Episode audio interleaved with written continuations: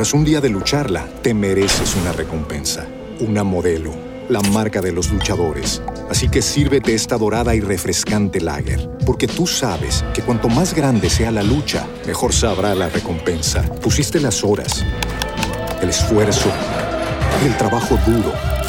Tú eres un luchador y esta cerveza es para ti. Modelo, la marca de los luchadores. Todo con medida, importada por Crown Imports, Chicago, Illinois. Economicast, una mirada a los hechos que serán noticia en materia económica. Amables lectores, tengan ustedes un buen día. Hoy es lunes 18 de marzo y estamos aquí para presentarles Económicas con las noticias de economía y negocios más importantes de Colombia y el mundo esta semana. Nos acompaña Alfonso López. Alfonso, ¿cómo me le va? Pedro, ¿cómo le va? Un saludo a todos nuestros oyentes. Bueno, Alfonso, Electricaribe, esta semana el gobierno toma decisiones importantes que ya las anunció hace unas dos, tres semanas la superintendente de servicios públicos. No, bueno, Alfonso, ¿qué, qué supuestamente va a anunciar el gobierno esta semana? El gobierno va a radicar esta semana un proyecto de ley, precisamente la autoridad es de la Superintendencia de Servicios Públicos Domiciliarios y es el que le va a ayudar a salvar financiera y operacionalmente a la electrificadora de los siete departamentos de la costa caribe. ¿Y cuáles serán los puntos claves? A ver, eh, la superintendente adelantó que iban a, segmentar la empresa, ¿no? Para hacerlo un poco va más a haber, Va a haber dos mercados, ¿sí? Uno de los mercados va a ser los departamentos de Córdoba, Sucre, norte de Bolívar y Atlántico. Y el otro mercado va a ser sur de Bolívar, eh, Magdalena, La Guajira y Cesar. Llama la atención que en el primer mercado prácticamente va a estar el grueso de la operación teniendo en cuenta las zonas industriales y las zonas hoteleras que hay tanto en el Atlántico como en Bolívar. Pero ¿qué es lo que más llama la atención en ese proyecto de ley? Que los estratos 4, 5 y 6 van a empezar a sacar, los, los, ciudadanos que habitan en estos estratos van a sacar de su bolsillo 4 pesos por kilovatio hora. Se, busca, se busca para salvar financieramente a la empresa y sobre todo para aportarle al pasivo pensional. Es un pasivo pensional que se tiene que pagar más o menos a unos 8 o 10 años. Eh, o sea que definitivamente los habitantes de la costa tendrán que meterse la mano al bolsillo para sanear un poco la corrupción de Electricaribe en los años anteriores. No solamente los habitantes de los siete departamentos de la costa caribe que, que, habitan en estos estratos, sino también los del resto del país, porque la norma es para aplicarla. Ah, es para todos. Es para todo el país. Ah. Se busca recaudar más o menos, se están estimando entre unos 160 y unos 170 mil millones de pesos al año para poder atender el pasivo pensional de esta, de esta, de esta electrificadora. Entonces la noticia es esa, Alfonso, que el, el, resto de los colombianos tendremos que subsidiar o pagar la corrupción y la ineficiencia de Electricaribe durante los años anteriores. Exactamente, eso es lo que viene. ¿Qué era lo otro que nos iba a comentar? Lo otro que viene es que mm, se está hablando de que serían dos grandes agentes jugadores del mercado los que se podrían quedar con ese mercado. Todavía el tema está muy en remojo, pero se habla que un mercado lo asumiría el grupo en él y parecería que sería el primer mercado, ¿sí? Y el segundo mercado lo asumiría EPM. Esto porque se va a flexibilizar las tarifas de energía en el mercado. ¿Esto qué quiere decir? Que el tope se va a correr hasta el 35%, como ya lo anunció la semana pasada Portafolio. Bueno, Alfonso, muchísimas gracias. A usted muchas gracias. Usted es muy amable. Y en la mesa de redacción de Económicas eh, llega Sebastián Londoño. Sebastián, ¿cómo le va? Muy bien, ¿cómo ha estado? Ahí bien, Sebastián. Bueno, Sebastián, Plan Nacional de Desarrollo comienza las discusiones esta semana en el Congreso de la República, conjuntamente Cámara y Senado. ¿Y cuáles son esos puntos polémicos, Sebastián, al fin? Porque nos han dado uh, muchas vueltas desde que el Plan Nacional se presentó. Al final, ¿cómo, cómo vamos? Bueno, la cosa es que esta semana debe quedar ya listo, antes del 23 de marzo puntualmente debe quedar ya listo la aprobación en primer debate del plan de desarrollo y si bien hay algunos acuerdos ya preliminares para eliminar diversos artículos como los relacionados con los aumentos, con la reducción de los subsidios, perdón, para energía y gas, con diferentes aspectos como estos, pues igual hay que hacerle seguimiento, ahora que hacerle seguimiento para que no vaya a pasar lo que pasó la semana pasada con la ley de financiamiento, que se creía que las cuentas AFS quedaron exentas, pero finalmente aparentemente no. Volviendo al tema del plan de desarrollo, pues hay diversos puntos. Hablamos, por ejemplo, del tema de la unificación del presupuesto en cabeza del Ministerio de Hacienda. Esto es un tema que, un punto en el que el gobierno no ha dado su brazo a torcer. Es decir, la idea es que definitivamente todo el presupuesto general de la nación, incluyendo inversión, pase a ser eh, cabeza eh, totalmente el Ministerio de Hacienda, pero diferentes expertos y todos seguirán dando el debate para evitar esto. Otro punto es el de los impuestos a los licores. Allí lo que se busca o lo que se pretende es cambiar la fórmula y darle como ciertas ayudas a los productores y a los importadores debido a que primero se había hecho un cálculo diferente en la ley en la reforma tributaria y lo que pasó fue que los cálculos hechos por el DANE elevaron muchísimo esos precios finales, ergo pues la discusión pasará nuevamente al Congreso para ver cómo dirimen ahí entre los gobernadores y los de la industria licorera nacional e internacional. Hablamos a otro punto, cotización a independientes. También es un punto que aparentemente ya quedó zanjado y que hay un acuerdo para no limitar como esos aportes, de aumentar la base de los aportes de los contratistas, pero habrá que hacerle seguimiento igualmente para que sí quede en el articulado. Tema de regalías se le quitaría según la ley, según el plan de desarrollo como está en este momento, la como la facultad de las regiones de aprobar esos proyectos de regalías o de distribuir esos recursos en los diferentes proyectos y eso pasaría a cabeza del Ministerio de Hacienda. Claro, los alcaldes y gobernadores pusieron el grito en el cielo con toda razón obviamente porque eso disminuye lo que llama la o lo que se llama la descentralización del Estado, pues porque habría que venir a pedir cacao acá al Ministerio de Hacienda en el centro de Bogotá. Facultades extraordinarias para el presidente. Es un punto bien polémico y que quizá cruza más hacia el lado de lo político que de lo económico. Exactamente. Y porque se le darían al presidente seis meses casi que para reformar el Estado como él quiera. Lo, desde el gobierno dicen que con esto buscan reformar, eliminar algunas entidades, algunos gastos y como lograr ahí medio cuadrar la caja en el tema de la regla fiscal pero diversas bancadas, incluyendo algunos senadores y, y representantes del Centro Democrático, ya han dicho, oiga, revisemos el tema para que quede bien definido si queda en el articulado, aunque se prevé que no pueda pasar esas facultades extraordinarias por seis meses para el presidente. Y finalmente hablamos de recursos para la paz o para el posconflicto, para la implementación del acuerdo de paz. Y es que sigue el debate, sobre todo por parte de la oposición al gobierno, de que los recursos no están bien discriminados, que parece que si le quisiera hacer conejo al tema de la plática en materia de recursos y de implementación de la paz, por lo cual los congresistas también dijeron que hay que estar muy pendientes esta semana para que tanto en la ponencia que se va a presentar el 20 de marzo como en la que se apruebe antes del 23 de marzo, pues quede bien desagregado todo el tema de la plática, de dónde va a salir y cómo se va a implementar. Bueno, Sebastián, ¿habrá suficiente tiempo para discutir esto y muchas cosas más? En teoría tiene que haberlo, probablemente usted, usted toca un punto muy importante y es quizá lo que pasó con la ley de financiamiento, con la ley de regalías, el presupuesto de regalías el año pasado, y es que se dijo mucho que los tiempos son muy cortos, acá estamos hablando, hablamos de las fechas del 20 de marzo y antes del 23 de marzo, no es por un capricho, sino porque la ley orgánica del, del plan de desarrollo así lo dice, tiene que quedar listo en esas fechas, pero entonces nos queda una semana. Ahora ya se hicieron unos debates en las semanas anteriores con las diferentes regiones, con los diferentes sectores, gremios, etcétera, con el fin de que no haya como ninguna salvedad o que el debate sea lo más fácil y lo menos enredado posible. Esto se puede traducir, por decirlo de una forma, en que algunos artículos o en algunos bloques de artículos, porque recordemos la discusión se divide en cuatro grandes bloques, que algunos bloques de artículos puedan ser pupitreados. No lo decimos nosotros, lo dicen algunos congresistas, pero entonces habrá que ver por qué los debates tienen que quedar listos sí o sí antes del 23 de marzo, los de este primer debate. Bueno, Sebastián, muchísimas gracias por esa explicación tan eh, concisa sobre el Plan Nacional de Desarrollo que eh, seguramente traerá muchas discusiones de aquí en adelante, ¿no? Sí, señor. Feliz semana. Gracias. Y ahora nos acompaña Rubén López, quien eh, maneja el tema del Brexit. Rubén, ¿cómo le va? ¿Qué tal, Pedro? ¿Cómo estás? Bueno, Rubén, Teresa May va de eh, problema en problema, ¿no? De inconveniente en inconveniente con, con, el Brexit la semana pasada. ¿Qué, cuéntenos un poquito qué pasó la semana pasada con el Brexit, que fueron dos votaciones en contra. Sí, la verdad es que Teresa May se puede decir que no ha logrado una victoria en, los dos, más de dos años que lleva el Brexit. La semana pasada se dieron tres votaciones. La primera fue su acuerdo renegociado con la Unión Europea, que se lo, que se lo echaron para atrás. Entonces luego ella esperaba después de, esa votación eh, por lo menos quitarse la posibilidad de que Reino Unido pueda salirse de la Unión Europea sin un acuerdo, lo cual pues todo el mundo piensa que es catastrófico. También lo votaron en contra, cabe decir que no con tanta gente en contra, o sea, mucha gente votó a favor de esa opción.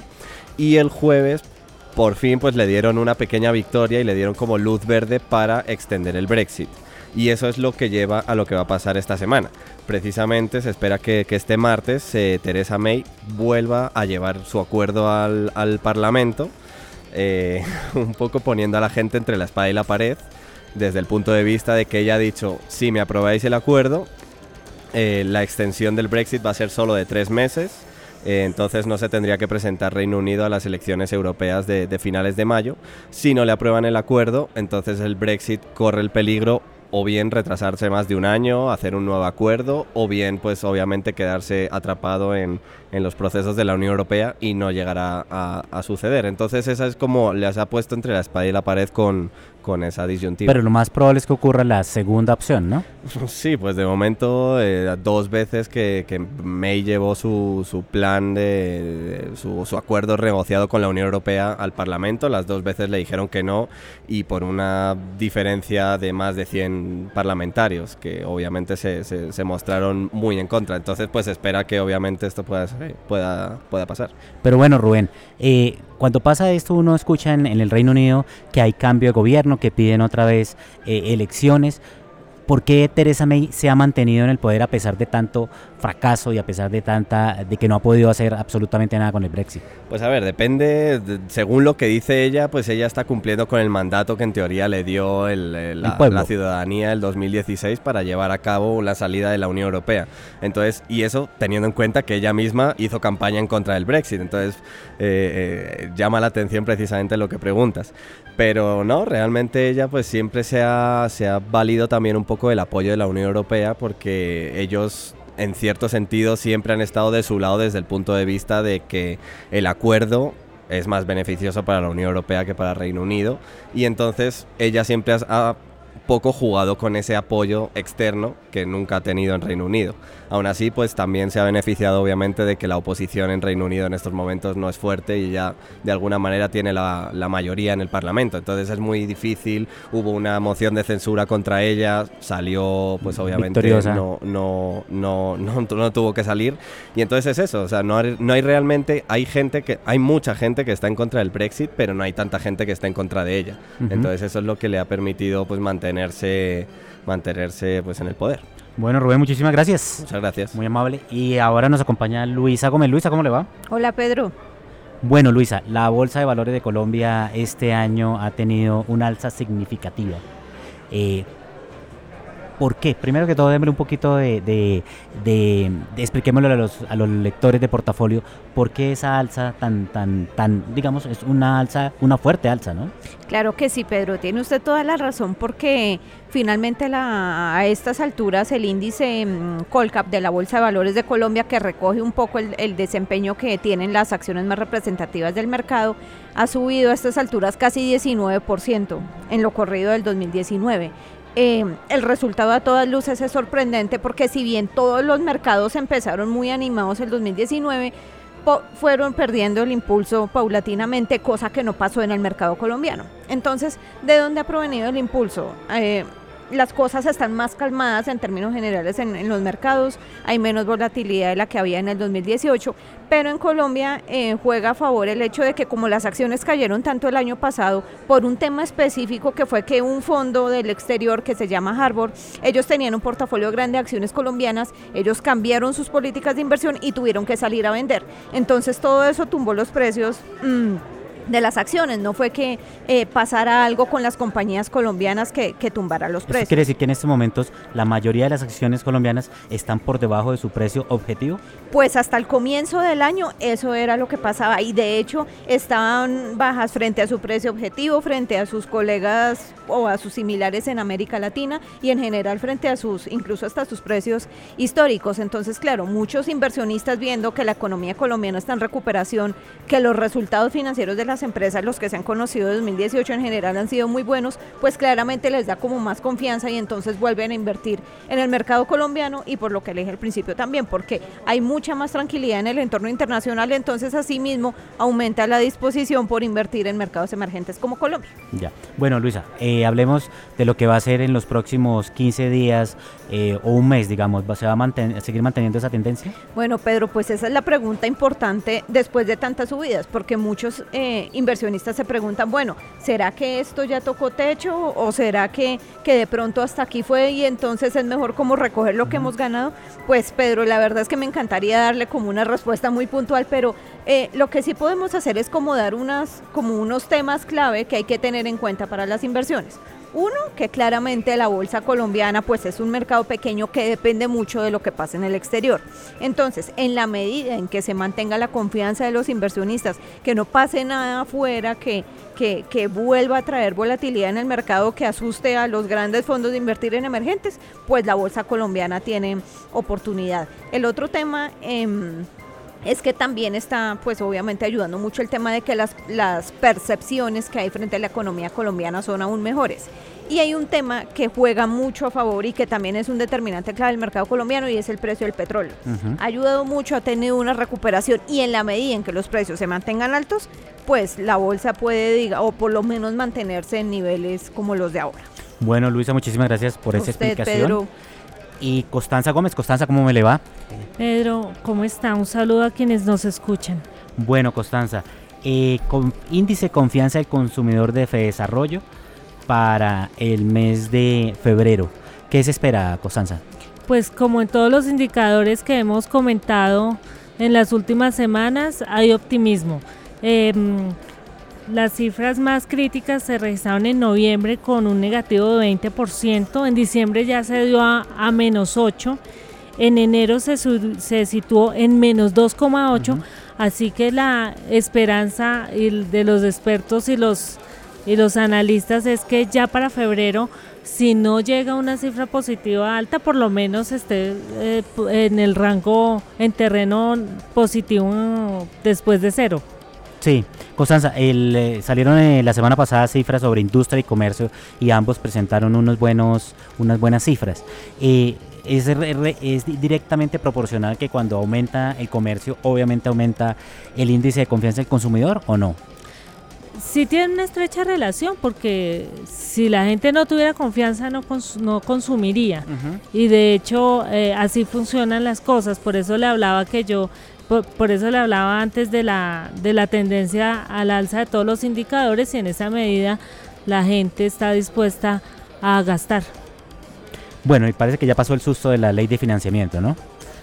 El mercado lo ha estado asimilando, los consumidores se han dado cuenta que el efecto en la práctica quizás no sea tan eh, importante como, como normalmente las reformas tributarias lo hacen parecer cuando están en, discusión y en la aprobación. Entonces ya ha pasado ese efecto, em, aunque todavía los expertos dicen que hay algo de, precaución, la tendencia es a que haya mayor consumo hacia adelante y que incluso el, el primer trimestre que ya estamos muy cerca de cerrar muestre cifras al alza.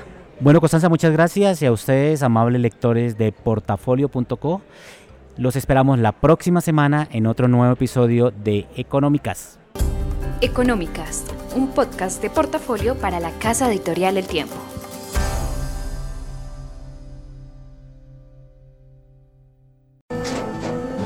Tras un día de lucharla, te mereces una recompensa, una modelo, la marca de los luchadores Así que sírvete esta dorada y refrescante lager, porque tú sabes que cuanto más grande sea la lucha, mejor sabrá la recompensa. Pusiste las horas, el esfuerzo, el trabajo duro. Tú eres un luchador y esta cerveza es para ti. Modelo, la marca de los luchadores. Todo con medida, importada por Crown Imports, Chicago, Illinois. Let's talk about MediCal. You have a choice, and Molina makes it easy, especially when it comes to the care you need. So let's talk about you, about making your life easier, about extra help to manage your health. Let's talk about your needs now and for the future. Nobody knows Medi better than Molina. It starts with a phone call. Call 866 420 5330 or visit meetmolinaca.com. Let's talk today.